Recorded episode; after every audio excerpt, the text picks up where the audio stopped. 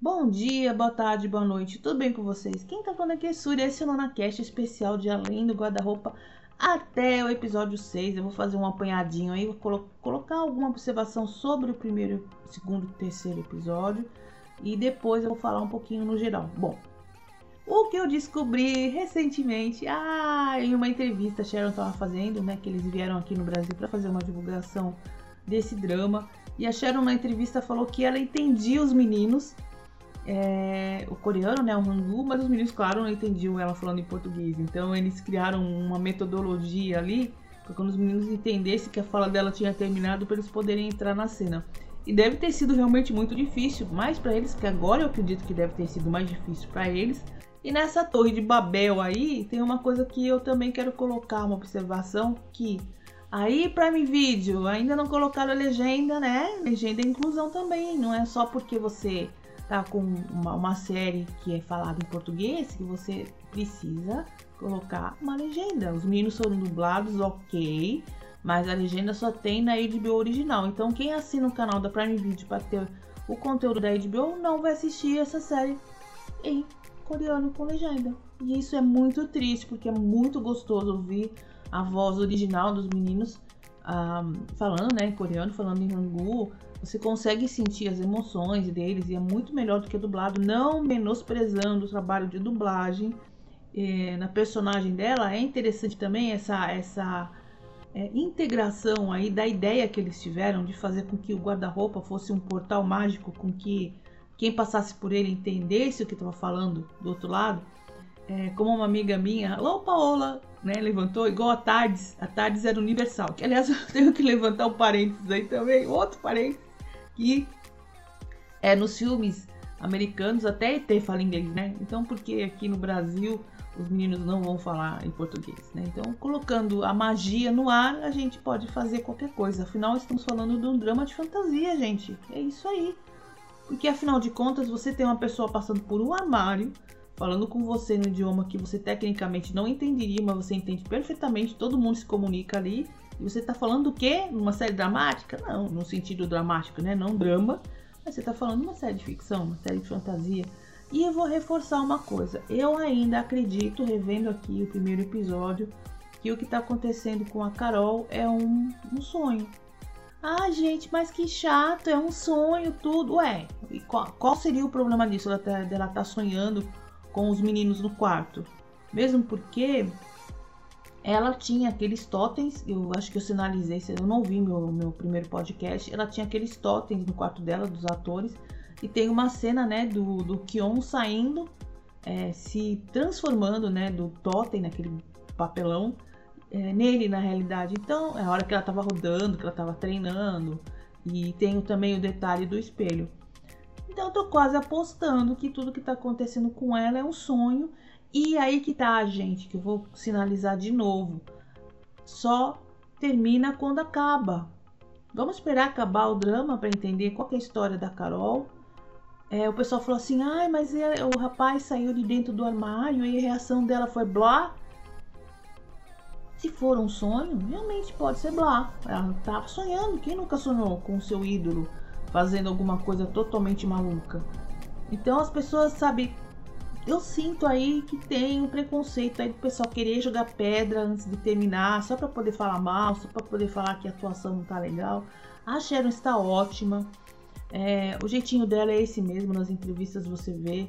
Não tem nada ali que você fala assim, ah, ela forçou uma situação, a personagem dela não é assim como muitas vezes as pessoas criticam em alguns dramas aí, que falam assim, ah, mas a atriz tem que forçar a voz para ficar boazinha.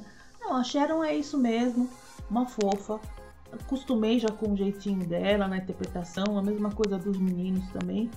E um levante aí sobre a história que eu tô gostando porque vai ter, acredito, a partir é, desse episódio 6, eu acredito que vai ter mais alguma coisa a respeito do passado dos personagens. A gente já viu que tem alguma história do Kyun também sobre a família, que ele foi abandonado pela mãe. E o outro extremo da Carol, que ela não foi abandonada pela mãe, mas ela acabou perdendo a mãe, né? Por conta do acidente de carro que a gente viu ali, que teve várias vezes. E o pai, que nem eu brinquei, o pai que foi buscar Soju lá na Coreia do Sul e não voltou mais e sumiu.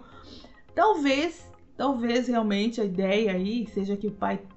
Eu tô chutando, gente, um fanfic aqui na minha cabeça, tá? É, passou pelo guarda-roupa. Se o guarda-roupa for real, não for a imaginação da, da Carol, então essa história do pai pode ser uma realidade. O pai tá morando na Coreia, ficou preso lá, sei lá, por causa do, do espelho que estava na frente do, do, do, armário. Pode ser um monte de coisa. Então, como eu disse, tem que esperar acabar para poder criticar. Pode ser ruim no final? Pode. Pode ser excelente? Também pode. Mas vamos terminar, não é mesmo? Bom, sobre os meninos. Tá sendo muito legal. É, eu tô adorando, como eu disse, adorei a fotografia, adorei tudo. Agora tá a participação deles aqui no Brasil. Eu vi a cena dos bastidores quando eles filmaram na Paulista, foi uma loucura, todo mundo travando tudo, a Avenida Paulista ficou travada, a cena ficou muito bacana dos meninos visitando os pontos turísticos aqui do Brasil. E eu acho que a grande interação aí, é, como eu disse, para quem assistiu, para quem acompanhou, né, está acompanhando a série, é que tá tendo uma troca aí de experiências entre a Carol e o Kyun e o Dairo, gente. O Dairo é a coisa mais fofa do mundo, tá de guardar num potinho, que menino fofo. É, esse triângulo amoroso aí, né? Porque o Kyun tem aquele problema que ele tá vendo, ou a vantagem ele tá vendo na Carol, é, talvez uma pessoa que ele gostaria de ser no futuro, aquela pessoa que se esforça para ser alguém, e ele tá ajudando ela, que tá vendo que ela é uma menina que tá querendo vencer na vida. E ele que viu que a fama, nesse caso, tem as próprias consequências aí, que você ser um idol, você tem que sofrer com, com várias perseguições de fãs, e umas fãs piradas, apesar que a personagem da Sabrina Nonata, que é a fangirl ali, que é a, a, a chefe do, do ACT, né, do, do grupo de, do fandom também, é uma fofinha ali em alguns, algumas circunstâncias, Todos os personagens estão interpretando muito bem uma rotina de uma menina adolescente. Ali que a gente percebe que a Sharon, no caso a personagem da Sharon, a Carol, tem quantos anos? Talvez, sei lá, 17, 18 anos. 18 não, né? Que ela tá estudando ainda. Então, sei lá, 15, 16. Ou terminando o colegial. E é uma menina que está estudando, então ela está tendo comportamento de uma adolescente. E ela é bem jovem, é uma atriz que está encarando uma um protagonismo numa série de importância tem um foco aí um público muito extenso de adolescentes até pessoas mais maduras, mas que vai ter a crítica porque tem aquelas pessoas que infelizmente vão apontar sem mesmo ver. Momentos maravilhosos que eu gostei, sim, adorei todas as cenas. Ah, meu, o carnaval, a festinha na laje, foi coisa muito BR, visitar o mercado municipal, é muita coisa Brasil também. E toda a cena, né? Todas as cenas, ou pelo menos parte das cenas, passarem ali no bairro do Bom Retiro. Para quem não é de São Paulo, é um bairro totalmente coreano. E eu não duvido que deve ter acontecido também dos meninos terem dado um rolê por aqui por São Paulo, pegando o metrô e ninguém sabia quem eles eram. E a surpresa também foi que a gente teve é, dois influencers aí em uma, uma cena muito importante que foi na no teste do Q1 lá pro back da, da banda, que foi o Gabriel e o Song, que são dois influencers aí, um é professor e outro é youtuber aí na internet, que eu gostei da participação da, deles na cena. Eu não vi quem, eu não conheço infelizmente quem era o senhor que estava na parte de trás ali interagindo. Eu não vou chutar quem é para não falar nenhuma bobagem, mas deve, ter, deve ser também uma pessoa bastante importante aqui no Brasil também para ter essa participação especial. Então a gente tem essa, esse último episódio do Kyun brigando com o resto do, da turma, porque ele não conseguiu fazer a cena direito e acabou a dança, né? No caso, não conseguiu fazer a dança direito, a música não ficou tão legal e o pessoal não gostou muito da participação deles, né? Do act, do ACT no caso. E claro que já começou o romance aí, né? Do tri bendito triângulo amoroso ainda do Daiho e o que um da errou é um fofo, gente. Meu Deus, né? É, a Carol é uma personagem maravilhosa, muito fofa de acompanhar e eu não vejo a hora de terminar essa história aí.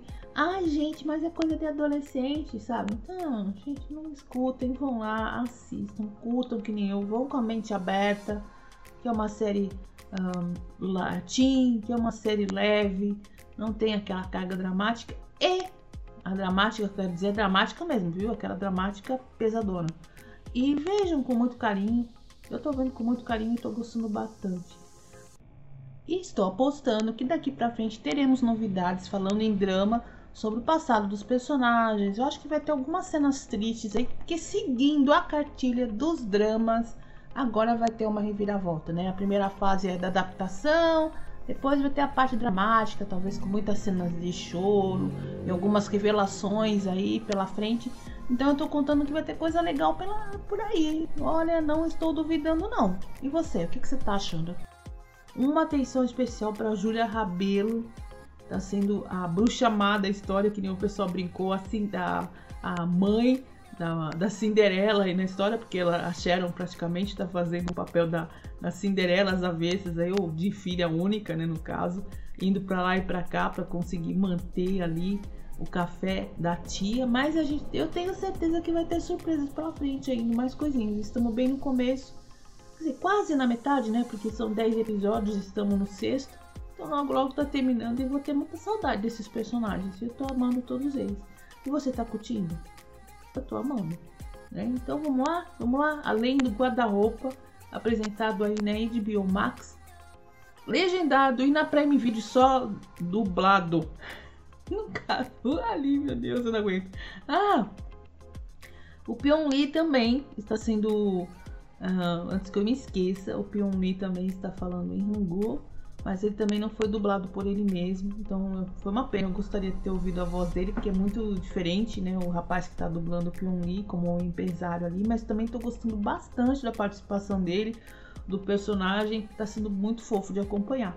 Então é isso, quem tá falando aqui é Súria, esse é o NunaCast especial do pessoal do episódio 1 até o 6, ou mais particularmente uma impressão geral sem spoiler de Além do Guarda-Roupa. E eu vejo vocês no próximo episódio Até mais!